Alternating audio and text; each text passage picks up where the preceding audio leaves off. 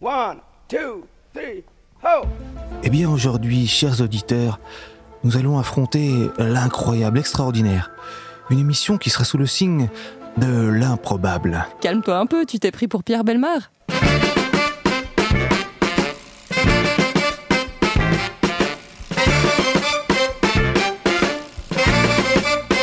Bonjour tout le monde, vous écoutez C'est l'épisode numéro 66.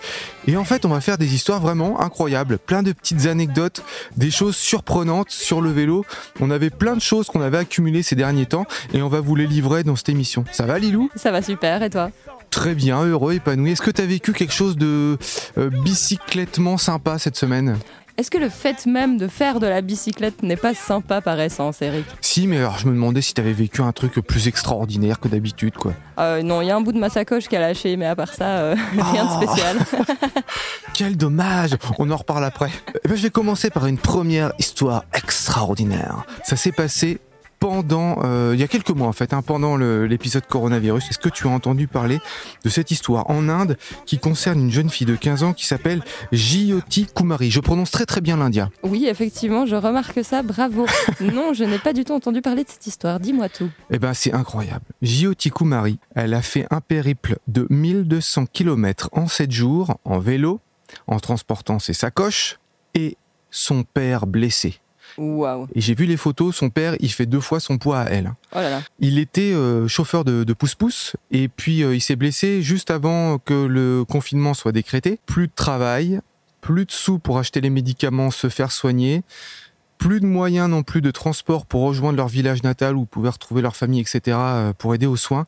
Du coup, eh ben, euh, elle a pris son père sur son vélo, les bagages et c'est parti l'aventure. Ça fait quand même, euh, j'ai compté 170 km par jour avec son père. C'est un truc de fou C'est fou, ouais. cette aventure-là, ce qu'il y a d'extraordinaire, c'est qu'elle a été remarquée par la Fédération indienne de cyclisme pour avoir accompli cet exploit. Déjà, fallait savoir qu'il y avait une fédération indienne de cyclisme. Je ne C'est- savais pas non C'est plus. une excellente nouvelle. J'ai jamais vu d'Indien faire le Tour de France, je ne savais pas. Et du coup, ils lui ont dit, bah, pour, qu'elle- pour qu'elle ait réalisé un exploit pareil, eh ben, c'est qu'elle doit avoir un potentiel extraordinaire. Alors, ça fait quand même 170 km par jour, mais quand j'ai lu la version anglaise du papier, il était ajouté que elle avait aussi fait avec son papa et son vélo du stop pour être arrêtée par les camions.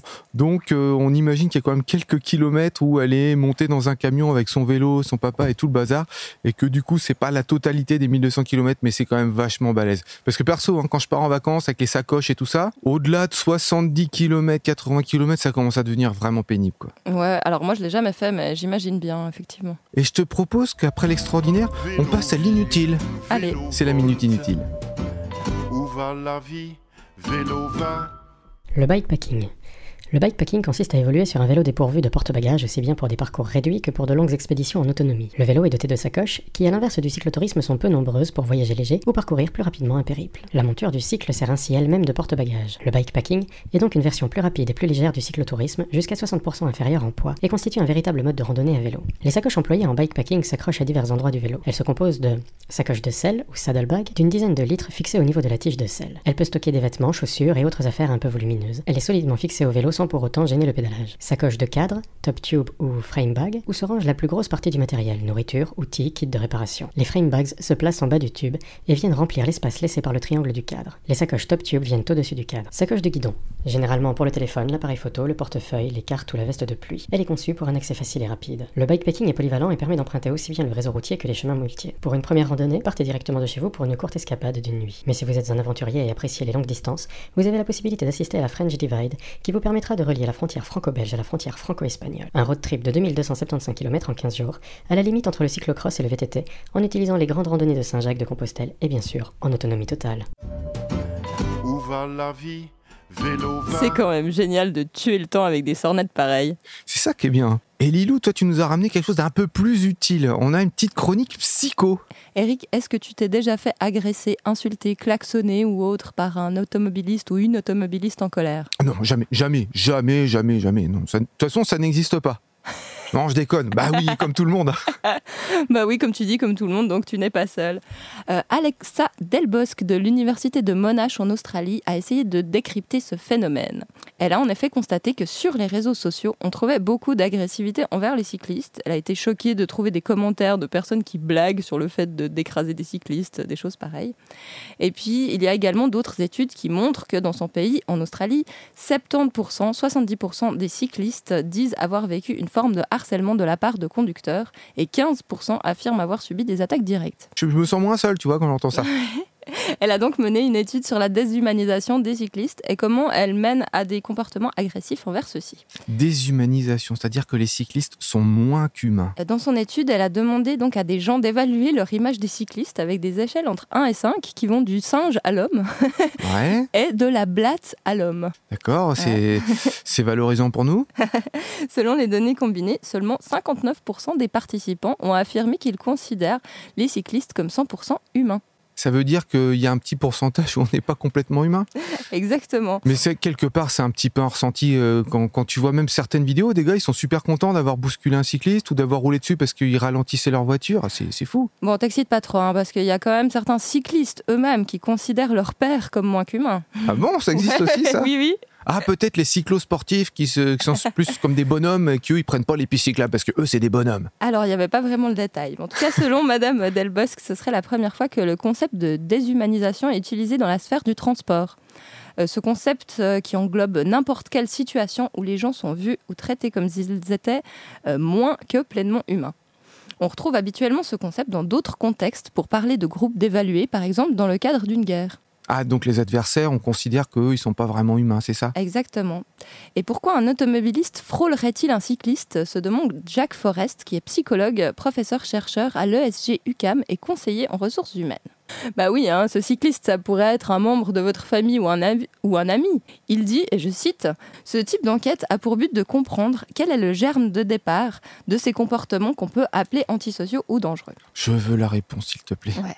L'idée, donc, c'est pas de dire que les automobilistes sont des gens horribles ou des brutes sanguinaires. hein. Le but, c'est qu'on soit capable d'évoluer ensemble dans la société. Bien qu'il soit difficile de cerner avec exactitude les raisons profondes de ces comportements, M. Forrest fait un parallèle entre ce qui est révélé dans l'étude australienne et d'autres euh, situations où l'objectification, donc c'est un concept similaire à la déshumanisation, est présente. Euh, le sport, par exemple. Il explique ceci, et je cite de nouveau. Si vous voyez votre adversaire comme un obstacle dans le chemin de votre gloire, ça ne vous dérangera pas de le blesser si l'arbitre ne vous voit pas. Les gens qui sont motivés de façon extrinsèque, matérielle ou sociale, ils veulent la coupe, le prestige. Ils vont avoir plus tendance à être d'accord avec ces énoncés-là. À l'opposé, si vous avez une orientation autonome, vous aimez votre sport et vous trouvez important de respecter les règles, vous n'allez pas avoir ce type de comportement parce que vous ne voulez pas nuire au sport. Donc les cyclistes, on serait comme des entraves aux automobilistes. Apparemment. En tout cas, moi personnellement, je trouve la métaphore très juste. Et je pense que les gens sont tellement sous pression à devoir respecter des horaires, à mener une vie où chaque minute compte, qu'en fait, ils sont prêts à tout pour arriver à leur but, et en l'occurrence à leur destination. Au Québec, un sondage informel et non scientifique a été mené par le journal en ligne Le Devoir, qui montre qu'à peu près chaque cycliste a des histoires d'agression à raconter. Mais bon, à l'heure actuelle, il n'y a aucun chiffre officiel sur ce phénomène. La PDG de Vélo Québec, Suzanne Larreau, affirme quant à elle qu'il n'y a pas de backlash anticycliste à travers le Québec, où il existe, toujours selon elle, une culture cycliste bien implantée. Elle indique donc que l'étude effectuée en Australie ne peut pas être transposée à son pays. Elle dit que c'est normal, en tant que cycliste, que l'on se rappelle des comportements hostiles car on se sent fragilisé.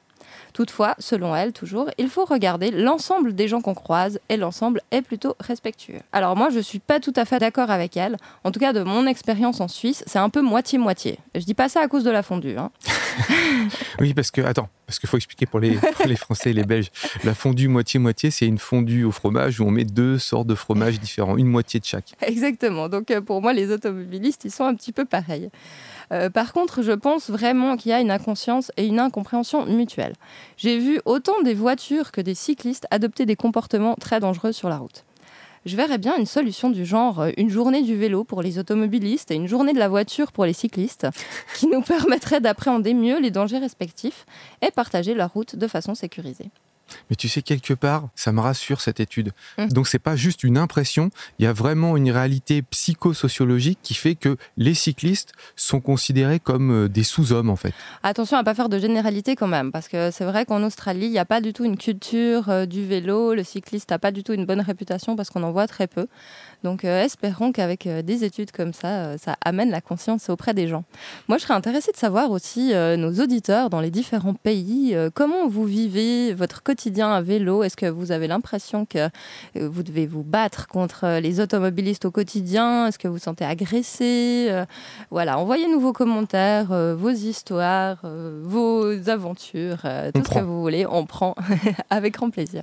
Lilou, est-ce que tu sais ce que c'est le point commun entre euh, l'arrivée, la création, enfin la Révolution française, comment elle, elle est née, et la naissance du vélo Mais aucune idée.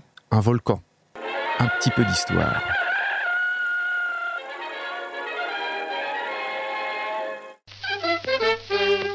Le 18 juin 1783, le volcan Lakagigaren en Islande entre en éruption. Obscurcissant l'atmosphère, il modifie le climat de l'Europe. Les vagues de froid se succèdent et affectent les cultures, ce qui engendre de longues années de disette. C'est dans ce contexte que le peuple de France, affamé, entre en révolution et finit par prendre la Bastille le 14 juillet 1789. 26 ans plus tard, en avril 1815, le volcan Tambara entre en éruption. Des colonnes de cendres de plus de 40 km de haut s'élèvent dans le ciel, réduisant l'ensoleillement sur toute la planète pendant des mois. 1816 est une année sans été. Les récoltes de céréales et d'avoine sont si médiocres que la famine s'installe. Il faut abattre des milliers de chevaux et chercher des alternatives. Le baron Karl Dres von Sauerbraun est un jeune inventeur de 32 ans plein d'idées, vivant à Mannheim dans la vallée du Rhin durement touchée. En cette ère industrielle naissante, les inventeurs cherchent depuis déjà quelque temps à se passer du cheval cher et contraignant ou à alléger les transports pour aller plus vite. C'est le 19 janvier 1818 qu'est déposée au ministère français de l'Intérieur une demande de brevet de Karl Dres pour ce qui reste connu sous le nom de Dresienne. Et c'est ainsi que naquit le vélocipède. Waouh, c'était vraiment une histoire extraordinaire. Ouais, je t'avais dit, ça va être une émission extraordinaire. Et on va continuer dans l'extraordinaire, dans l'incroyable, et peut-être là plutôt dans l'improbable. C'est l'histoire d'un consultant informatique de 35 ans dans les Yvelines, en région parisienne. Ça commence assez ordinairement. Mais justement, c'est ça qui est extraordinaire. Il a fait 1000 km à vélo. Alors quand t'écoutes Pause Vélo, 1000 km à vélo, c'est Standard. grand-chose. Voilà, on a raconté plein d'histoires comme ça. Il est parti d'un- d'une commune à côté de Madrid, en Espagne, et il a terminé son périple sept jours plus tard. Donc euh, 1000 km, 7 jours, il a fait 140 km par jour, ce qui est vraiment bien. Mhm. Euh, dans Pas le aussi Lot. bien que la petite indienne, mais Ah, pas aussi respectable fort, hein. quand même. Ouais. Ouais, euh, Et donc, il a terminé son périple en France, dans le Lot, dont la fameuse euh, commune de Moncu, qui est très connue pour, euh, Son nom. Voilà, pour son nom. Il y a plein de sketchs, de trucs grivois qui ont été faits là-dessus. Il a fait ce périple de 1000 km en partant de Parla, c'est le, c'est le nom de la commune, euh, pour terminer à Moncu. Donc, il a fait en 7 jours, il a fait Parla Moncu. Il était fan de calembour et c'est seulement pour ça qu'il a fait ça. pour faire Parla Moncu. Donc c'était. C'était même pas un cycliste forcément. Non. Juste pour Il la voulait- blague. Ah, juste pour la blague. Alors, il avait une autre idée, il va peut-être le faire plus tard. Il avait hésité euh, à partir de la préfecture de l'Aube, qui est 3, Mhm. aller dans les Pyrénées à Foix Ouais. et terminer au bord de la Méditerranée à 7. 3 fois 7. Ah, voilà, Mais comme il n'a pas trouvé 21 sur la carte, fallait dire. alors moi je vous propose à tous les auditeurs, vous nous envoyez des noms de trajets improbables comme ça. Euh, quelle commune, d'où à où, alors ça peut être euh, en France, en Europe, euh, n'importe où dans le monde, quel trajet un peu débile on pourrait faire si on était fan de calembour, cycliste et qu'on avait que ça à faire? Oui, parce que toutes les raisons sont bonnes pour faire du vélo, hein, même celle-ci. Voilà, moi, je trouvais ça vraiment, c'est n'importe quoi et je voulais en parler absolument dans l'émission. Alors, le petit traité de vélosophie, est-ce que tu sais ce que c'est, Lilou? Pas du tout. C'est un bouquin qui a été écrit par Didier Tronchet et c'est un bouquin qui a été écrit il y a 20 ans et qui, euh, lorsqu'on est cycliste du quotidien comme nous, nous parle tous. Moi, je l'ai lu, j'ai été euh, bouleversé quand je lisais les, les petites histoires, les petites nouvelles qu'il y a dedans, qui sont des histoires qu'a vécu le, le- le rédacteur, qui est Didier Tronchet, l'écrivain. Bah, tu te dis, je suis pas tout seul à avoir vécu ça. C'est vraiment extrêmement touchant, extrêmement bien écrit. Ça a été écrit donc il y a 20 ans. Et il se trouve que aujourd'hui même, eh ben il ressort, mais en BD. Et c'est dessiné par l'auteur lui-même qu'on a interviewé. Didier Tronchet, 20 ans après avoir écrit un bouquin qui s'appelle Le Petit Traité de Vélosophie ou Le Monde vu de ma selle, eh ben, le même bouquin ressort, mais pas tout à fait en bouquin finalement, en BD. Comment ça se fait? C'est simplement que je me suis dit euh, que j'avais envie de voir euh, ce bouquin qui effectivement a eu son petit succès à l'époque où le vélo n'était pas du tout à la mode, euh, le voir ressortir euh, alors que c'est le grand engouement pour le vélo euh, urbain et le voir sortir sous forme de dessin, ça me permet moi de me renouveler et puis de raconter à nouveau les aventures des cyclistes urbains dans la jungle des villes sous une forme plus drôle, plus décalée, et ce que, ce que permet la bande dessinée en fait. hein. Et donc j'ai dû euh, tout à fait euh, repenser le livre et, et l'imaginer en forme de, de gag d'une page. Là, on parle du vélo au quotidien, mais de façon douce, philosophique, de ce, qu'on ressent. Euh, c'est pas un- quelque chose de technique, de, encore moins de sportif. C'est quelque chose un petit peu de, de spirituel. C'est c'est volontaire ou c'est ta façon de vivre le vélo? Ah oui, c'est ma façon de vivre le vélo, euh, sans, sans que je l'ai euh, théorisé. J'ai simplement, je suis monté sur un vélo et comme tout un chacun, tant qu'on monte sur un vélo, on a un petit phénomène magique qui se passe, c'est qu'on est euh, transmuté en une espèce d'être euh, qui survole la ville, qui survole les- l'agressivité, qui rentre dans une douceur effectivement. C'est presque explicable par le, principe de rouler, euh, de pédaler, de faire un effort et euh, d'être à l'air libre et d'être dans le mouvement. La combinaison de tous ces facteurs fait qu'on est dans un état tout à fait particulier que j'ai essayé de transcrire effectivement euh, par le dessin, qui est pour moi le meilleur moyen de, de transcrire l'émotion. Alors, j'ai lu le livre il y a une vingtaine d'années où il y a plein de, de petites euh, nouvelles, on peut dire ça, euh, de choses que tu as vécues, que tu penses sur le vélo. C'est vraiment poignant. Qu'est-ce que ça va m'apporter en plus? Fais-moi rêver de lire la BD. Je pense qu'il y a euh, la dimension euh, humour, à mon avis, parce que le dessin est, est pas clivant. Il me semble que le, le- le fait de dessiner avec des couleurs un peu douces, des gags et, et de le mettre sur le plan de l'humour permettait de, de contourner toutes les tensions qu'il peut y avoir parfois autour du vélo.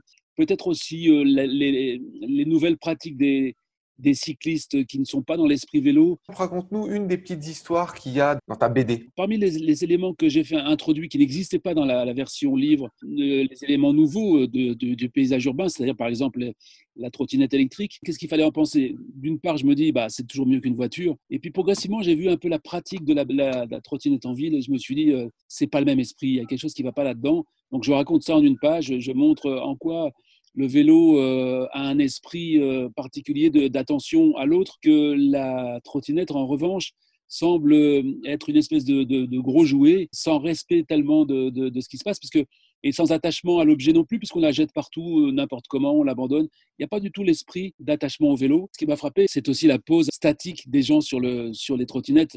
J'ai l'impression d'un zombie, moi, quand je vois un type tout droit euh, euh, sur, une, euh, sur une trottinette. Donc je l'ai, dessiné comme un zombie euh, en train de rouler. Je montre euh, toute une série de, de trottinettes en train de, de- de finir dans un gouffre, les unes derrière les autres, un peu à la façon des moutons de Panurge. Didier Tronchet, comment on fait pour se procurer le petit traité de philosophie en BD Alors vraiment plutôt en librairie, s'il vous plaît, parce que nos amis libraires ont énormément souffert. Un sursis et chaque personne qui, qui, qui rentre dans une librairie, pour eux, c'est un miracle. Donc si vous le trouvez là en librairie, vous ferez des heureux, moi et les libraires, et j'espère vous aussi. Merci à toi Didier. À bientôt. Merci, au revoir. Et tu sais, Eric, que Didier Tronchet, c'est un ami de quelqu'un qu'on a eu dans l'émission, qu'on aime beaucoup, un grand cyclo-voyageur, philosophe. Ah, Claude Martalère qu'on a reçu. Exactement. Oui, je crois qu'il apparaît même dans la BD. Absolument. C'est la main sur le cœur que toute l'équipe de Pause Vélo rend hommage à ces coronapistes partis trop tôt. Reposez en paix. On pense par exemple à la coronapiste euh, à Marseille du Prado qui a disparu en moins d'une semaine. Si vite Pourquoi? On venait pourtant, cinq jours après son installation, de poser des plots pour sécuriser les cyclistes. Oh non Et à peine 24 heures après l'installation des plots, la piste a été purement et simplement balayée de la carte. Mon cœur se brise. Plus aucun cycliste ne pourra affronter le boulevard du Prado à Marseille. Et de nombreuses pistes ont été effacées tout aussi rapidement à travers toute la France et ailleurs, et ailleurs. Et ce qui est fou, c'est que les autorités marseillaises, elles n'ont rien trouvé de mieux que de dire que ouais, mais c'est bon, il y a les bagnoles qui roulent dessus. Ah, c'est bon, c'est pas la peine. Ah, les cyclistes, ils sont pas de sécurité. Ah, donc, en gros, je veux que tu saches un truc, les loups. Si jamais tu te fais agresser, dérober ton portefeuille, tu peux aller voir la police. Tu risques d'entendre dire euh, ah mais c'est légal, hein, madame. Le monsieur, il avait un couteau. Hein, faut, ouais, faut céder le passage. C'est la loi du plus fort, madame. C'est comme ça que ça se passe. C'est la loi du plus fort et c'est un politique marseillais qui l'a dit. Ouais, heureusement, il ne fait pas autorité dans le monde entier, celui-là. Alors évidemment, après tout ça, donc il y a beaucoup de coronapistes qui ont disparu trop rapidement. Mm. Euh, mais à Marseille, ils ont dit que, alors je cite dans le texte, on lance une étude poussée euh, et concertée avec l'ensemble des acteurs euh, visant à mieux articuler les différents, les différents usagers euh, sur cet axe. En gros, je traduis. Ça va durer très longtemps. Peut-être qu'on va consulter tout le monde pour de rire, mais comme ça va durer trop longtemps, bah, au bout d'un moment, tout le monde va oublier. Donc, il n'y aura jamais rien qui va se passer. Ça, c'est du blabla. Voilà ce qui se passe pour les coronapistes. Euh, si vous voulez les faire disparaître, eh ben, c'est pas compliqué. Roule en voiture dessus, et puis on vous donnera raison. Et, euh, et puis, il y a aussi un autre euh, problème qui va arriver. J'ai vu plusieurs photos de terrasses de café aussi en France qui s'installent sur les pistes cyclables. Alors là, par contre, je suis un peu plus conciliant. Ouais, on est un peu plus mitigé quant Ouais. à cette information. Il y a un truc aussi, tu vois, il y a des coronapistes qui vont être installés euh, un peu partout. Je pense à une coronapiste pas très loin de chez moi en, en Suisse. Où l'idée, ça serait peut-être de manger sur la verdure et sur les arbres pour installer une piste cyclable. Bah là, je suis très très mitigé. hein. Ah ouais. Nos copains les arbres, ben j'ai pas envie qu'ils soient abattus pour que nous on ait des pistes. Je suis- Ouais. Voilà, donc ça c'est une des difficultés à l'installation de pistes cyclables. Je suis d'accord avec toi. T'as encore une histoire formidable à nous raconter, Lilou? Mais absolument, bah, on a parlé beaucoup des évolutions dans le monde du vélo la suite au, au Covid et ça continue. Ah et oui. oui, en Suisse, euh, donc il y a une grosse baisse de fréquentation des transports publics à cause euh, du corona et le nombre de cyclistes en Suisse a non pas doublé, mais triplé. Et des associations ont trouvé que c'était du coup le moment idéal pour répondre à la volonté populaire exigeant une mobilité individuelle active. Le 3 juin, le savais-tu Eric, c'était la journée internationale du vélo qui a été décrétée par l'ONU depuis avril 2018. Bon, c'est vrai que c'est un peu passé à la trappe vu que tous les événements festifs euh, sont annulés en ce moment. Voilà, mais par exemple, l'association Pro Vélo Valais, donc du canton du Valais en Suisse, a profité de cette journée pour demander euh, plusieurs choses aux villes et aux communes, notamment le marquage de nouvelles bandes cyclables et la création de pistes cyclables, la réduction de la vitesse, la création de zones de rencontre et la fermeture de routes au trafic, par exemple les week-ends, et l'élargissement des surfaces piétonnes, des trottoirs, des arrêts de bus, et enfin euh, une communication en faveur de la mobilité active. C'est le moment pour encourager euh, vos mairies, vos communes à réaliser des infrastructures pour le vélo, à développer euh, les pistes cyclables et puis à encourager les gens à se remettre au vélo. Et je vais vous parler aussi à propos de ça toujours d'une pétition qui circule en ce moment sur avaz.org, donc A-V-A-A-Z.org. Euh, C'est une pétition en Suisse pour fermer la route du lac entre Villeneuve et Lausanne. Donc c'est vraiment un très long tronçon. J'ai pas exactement regardé le nombre de kilomètres, mais euh, je pense qu'on dépasse les 60 kilomètres, quelque chose comme ça. Allez, faut y aller, faut, faut rêver parce que quand je Mhm. vois comment que ça cartonne en ce moment le vélo, les pétitions vélo, etc., ça peut passer. hein. Voilà, exactement. Donc ce serait pour fermer à la circulation les week-ends, pour avoir vraiment euh, tout, euh, tout un tronçon qui soit complètement dédié à la mobilité active, euh, mobilité douce. Donc voilà, allez signer cette pétition sur avaz.org. Et puis je rappelle encore la bonne nouvelle pour les habitants de la ville de Lausanne, qui est que les quais d'Ouchy sont fermés entre la tour Et le château d'Ouchy tous les week-ends, ainsi que les jours fériés au trafic motorisé. Et du coup, on a un immense boulevard juste pour les piétons, pour euh, les cyclistes, pour tous les utilisateurs de roulettes diverses et variées. Et j'y suis allée faire un tour lundi, comme c'était férié. C'était magnifique. Euh, Il y a une bande de- d'hôtels et il y a aussi le musée olympique qui sépare vraiment cette partie euh, entre le lac et puis le reste de la ville. Donc on n'entend aucune voiture, euh, c'est euh, magnifique, l'air est super agréable à respirer, euh, vraiment une chouette expérience. Eh ben, on prie euh, Mercure, qui est le dieu des voyages. On prie aussi euh, Saint Christophe, qui est le saint patron des voyageurs, pour que d'autres villes en Suisse s'y mettent. Si jamais on doit faire passer des choses pour le vélo, vraiment, c'est maintenant parce qu'on a le vent en poupe. là. On a le vent dans le dos et en plus on est en descente. Et ça, ça fait plaisir. Exactement. Lilou, est-ce que tu reconnais cette voix J'adore ce vélo. Vous l'avez découvert plié dans ma vidéo sur les abeilles disponible sur ma chaîne YouTube. Le voici déplié. Et comme l'anniversaire du D-Day approche, le débarquement des forces alliées en Normandie, saviez-vous que les parachutistes anglais avaient sauté avec des vélos pliables, un peu comme celui-ci, accrochés à leur sac à dos? Comme quoi, le vélo, pour certains, c'est peut-être un saut dans le vide, mais c'est un grand pas vers la liberté. Je sais pas, on dirait un peu Louis de Funès, mais je pense pas que ça doit être lui. Non, c'est Jamie de Jamie et Fred de l'émission C'est pas sorcier. Ah oui Ouais, Jamie Gourmaud. Je l'avais pas reconnu. Ouais, il est sur un petit vélo pliable. Euh, Je trouvais que c'était cool euh, qu'il disait un truc sympa sur le vélo parce Oui. que Jamie, pour moi, c'est quelqu'un que je respecte énormément pour Tout sa façon d'expliquer les choses. Voilà. Alors, on a une mission spéciale, histoire incroyable. J'en ai une dernière. Ça se passe à Morges, en Suisse, comme de par hasard. C'est un endroit que je connais bien. Eh ben dis donc. Et ça se passe pendant le confinement. Alors les commerçants du centre-ville, ils ont quand même bien morflé. Et les commerçants du centre-ville, on sait qu'ils sont attachés aux places de parking. On sait qu'ils pensent que... Alors je ne sais pas si c'est à raison ou à tort, les statistiques disent que c'est peut-être pas à raison. Ils pensent que les places de parking sont euh, liées à leur chiffre d'affaires. Plus il y a de places de parking, plus il va y avoir de clients. Pendant que tout était fermé, euh, eh bien, euh, leur chiffre d'affaires, il a plongé, évidemment. Forcément. Et il y a quelques boutiques qui ont réussi à vendre, à, à- à l'emporter, comme on dit en Suisse, Mhm. ou à emporter, ou à faire livrer plus exactement.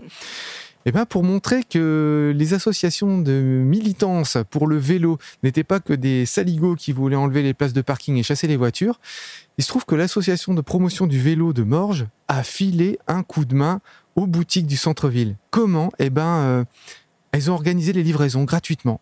Eh, Il y a- Ça, c'est sympa. Et ouais, mais en fait, c'était ça, ça donnait une bonne image en Mhm. disant, Vo- voyez les, les cyclistes, on n'est pas pour que vous ayez un, un chiffre d'affaires en Mhm. berne, on est là pour vous filer un coup de main. Donc ils sont organisés, euh, les, euh, les boutiques elles, elles prenaient les commandes et puis elles demandaient aux cyclistes euh, qui étaient prêts, qui étaient bénévoles, d'aller livrer à droite à gauche. Ça se faisait en vélo cargo, en vélo euh, musculaire ou en vélo électrique, etc. Et ça a permis à- de ne pas fermer complètement boutique pour certaines boutiques et surtout de créer un pont entre les commerçants du centre-ville et les cyclistes. Et on espère que ce lien qui a été créé va durer et que le point de vue des cyclistes sur le nombre de places de parking en centre-ville pourra être écouté par ce groupe de pression qui milite pour qu'il y ait plus de places de parking en centre-ville. Et je trouve que c'est une histoire superbe. On veut des histoires comme ça. Eh ben, on va conclure, on va se séparer en musique, C'est Marvin K avec euh, le titre Samba with You. et puis on va vous demander de nous liker, de nous commenter, de nous partager. Et puis n'oubliez pas, les amis, pour sauver l'humanité, visage d'ange, une voix venue du ciel. Son cœur un danger pour tous les cœurs en apnée. Mais elle ne pêche pas dans n'importe quel bassin. Elle cherche celui avec lequel elle ne fera qu'un. Un jour viendra où son cœur s'ouvrira. Je pourrai enfin tomber dans ses bras de Morphée. Fini de morfler, une once d'espoir. Toujours de loin, mais je me contente de la voir.